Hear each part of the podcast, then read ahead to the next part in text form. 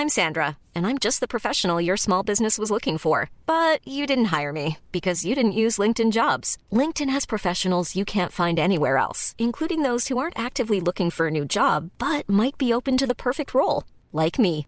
In a given month, over 70% of LinkedIn users don't visit other leading job sites. So if you're not looking on LinkedIn, you'll miss out on great candidates like Sandra. Start hiring professionals like a professional. Post your free job on linkedin.com/people today.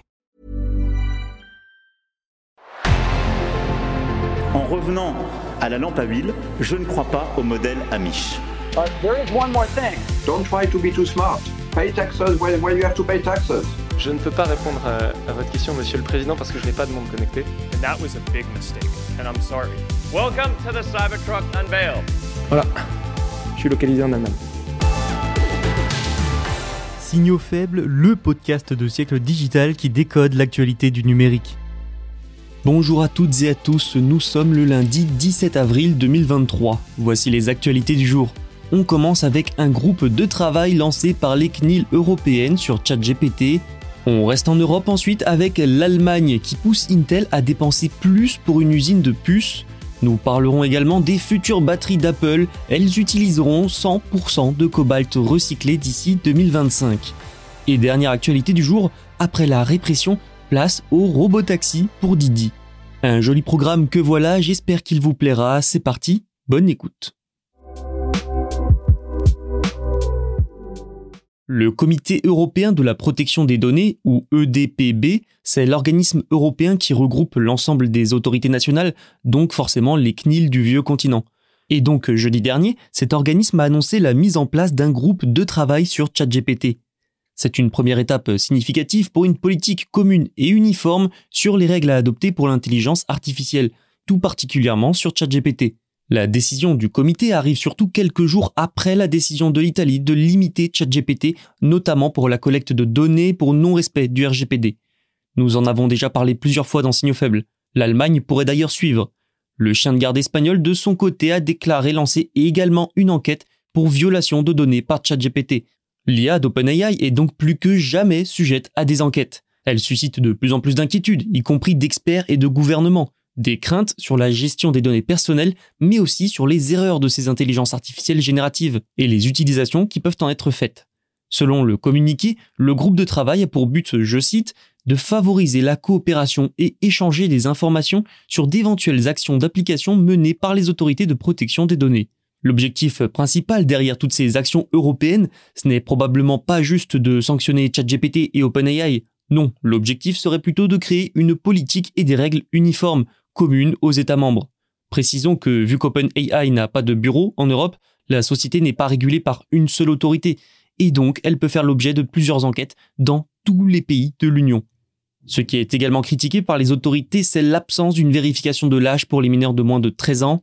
La CNIL française a pour sa part recueilli plusieurs plaintes avec peu ou prou les mêmes arguments qu'en Italie. Désormais, une chose est certaine, pour continuer de fonctionner à terme sur le vieux continent, ChatGPT et OpenAI vont devoir prendre des mesures fortes et en urgence. L'Allemagne ne lâche pas le morceau. Berlin pousse Intel à augmenter ses plans et ses dépenses pour une usine de puces. Une usine déjà historique, de 17 milliards d'euros. Si Intel remet un peu la main à la poche, l'Allemagne augmentera en échange ses subventions. Ce projet d'usine de semi-conducteurs devrait de toute façon être le plus grand investissement direct étranger du pays depuis la Seconde Guerre mondiale. Le groupe américain devrait recevoir pour le moment 6,8 milliards d'euros de subventions du gouvernement. Et c'est la ville de Magdebourg qui accueillera la méga-usine. En revanche, on sait qu'Intel souhaite que les subventions atteignent au moins 10 milliards d'euros. La société, pour justifier cette demande, met en avant les coûts énergétiques et les dépenses de construction, plus élevés que prévu à cause de la guerre en Ukraine et de l'inflation. Ce à quoi les responsables allemands ont donc répondu qu'ils pourraient augmenter le soutien financier, oui, mais uniquement si Intel investit davantage. Le problème, c'est qu'Intel a récemment vécu une chute pour le moins inattendue de ses ventes. Ça l'a obligé à réduire son dividende pour économiser de l'argent et donc réduire les coûts. Du côté de l'Allemagne, les enjeux derrière ce projet sont importants. Le gouvernement pourrait donc se montrer un peu plus arrangeant avec le temps. Et oui, outre les retombées économiques évidentes, cette usine s'inscrit dans la course mondiale aux semi-conducteurs. La pandémie a poussé les États à lancer des politiques pour renforcer leur souveraineté et leur autonomie sur la fabrication de puces. Ce qui forcément crée une concurrence entre pays pour attirer le plus d'entreprises et d'usines possibles. Les États-Unis sont sans surprise très forts dans ce domaine avec de généreuses subventions et aides fiscales, sans oublier une puissance économique importante.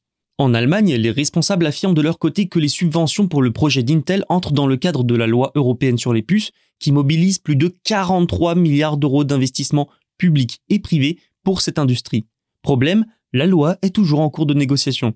Quoi qu'il en soit, l'usine d'Intel devrait bien entrer en service d'ici 2028.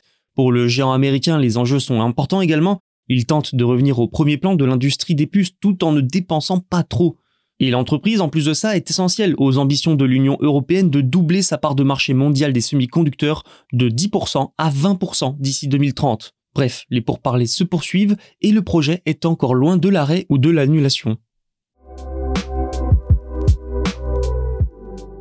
Réduire son empreinte carbone, c'est l'un des plus gros enjeux pour les entreprises du monde entier. Un enjeu particulièrement important dans la tech, secteur tout particulièrement polluant. Et Apple a décidé de prendre le taureau par les cornes. Une telle entreprise pourrait faire plein de choses différentes pour réduire son impact environnemental. Rendre les appareils plus faciles à réparer est l'une de ces solutions, et ça va d'ailleurs dans le bon sens peu à peu. Mais une autre solution, techniquement bien plus difficile, c'est l'utilisation de matériaux recyclés dans la fabrication des appareils. Et en plus, ça donnerait une bonne image de la société. Il y a presque un an, elle a déjà annoncé doubler son utilisation de matériaux recyclés dans les produits et la volonté d'éliminer le plastique dans les emballages d'ici 2025. Et en fin de semaine dernière, la société a cette fois annoncé passer au cobalt 100% recyclé dans ses batteries d'ici 2025. Ça concerne donc les iPhones, les iPads, les Apple Watch et les MacBooks. Et c'est une bonne nouvelle. Le cobalt, de par son extraction minière, a un impact important sur l'environnement mais aussi sur les hommes qu'il extrait. Selon l'entreprise, je la cite, en 2022, un quart de tout le cobalt trouvé dans les produits Apple provenait de matériaux recyclés, en hausse de 13% par rapport à l'année précédente. Apple a d'ailleurs des initiatives similaires pour des matériaux comme l'aluminium et les métaux de terre rares. Le groupe vise la neutralité carbone d'ici 2030. Des batteries utilisant 100% de cobalt recyclé, c'est aujourd'hui devenu possible grâce notamment à une innovation. Il y a 5 ans, la société a mis en place un bras robotique, nommé Daisy, qui dépouille et sépare les matériaux des iPhones. Depuis 2019, Apple estime que plus de 11 000 kg de cobalt ont été récupérés à partir des batteries extraites par Daisy, puis renvoyés sur le marché. Daisy aide également à récupérer les éléments de terre rares, qui sont en grande partie perdus, en général dans les processus traditionnels de recyclage. C'est donc une bonne nouvelle pour l'homme, pour la tech et surtout pour l'environnement.